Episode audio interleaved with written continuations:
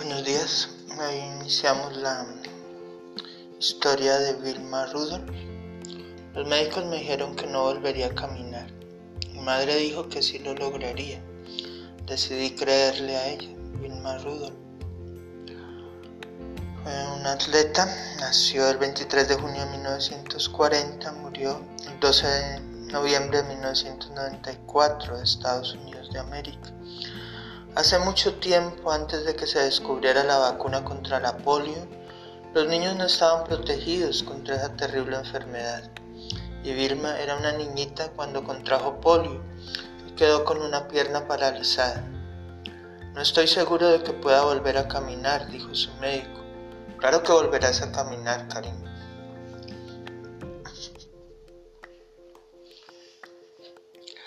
Te lo prometo, le susurró su mamá. Cada semana, la mamá de Vilma la llevaba a la ciudad para su tratamiento. A diario, sus 21 hermanos y hermanas se turnaban para masajearle la pierna débil. Vilma debía usar aparatos ortopédicos en las piernas para caminar, y los niños crueles de su barrio se burlaban. A veces cuando sus padres salían de casa, Vilma intentaba caminar sin los aparatos.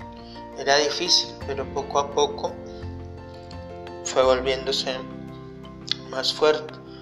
A los nueve años, la promesa que le hizo su mamá se volvió realidad. Vilma logró caminar por sí sola. Incluso empezó a practicar básquetbol. Le encantaba brincar y correr, así que no lo pensó dos veces. Cuando el entrenador le preguntó si quería unirse al equipo de atletismo. Vilma compitió en 20 carreras y las ganó todas. No sé por qué corro tan rápido, decía. Solo corro. Vilma se convirtió en la mujer más veloz del mundo, lo cual le trajo muchas alegrías a su familia y a su país. De hecho, en las Olimpiadas de 1960, Vilma rompió tres récords mundiales. Podría decir que la clave para ganar es saber cómo perder. Nadie gana todo el tiempo. Si puedes levantarte después de una derrota devastadora y vuelves a intentarlo, algún día serás una campeona. Gracias.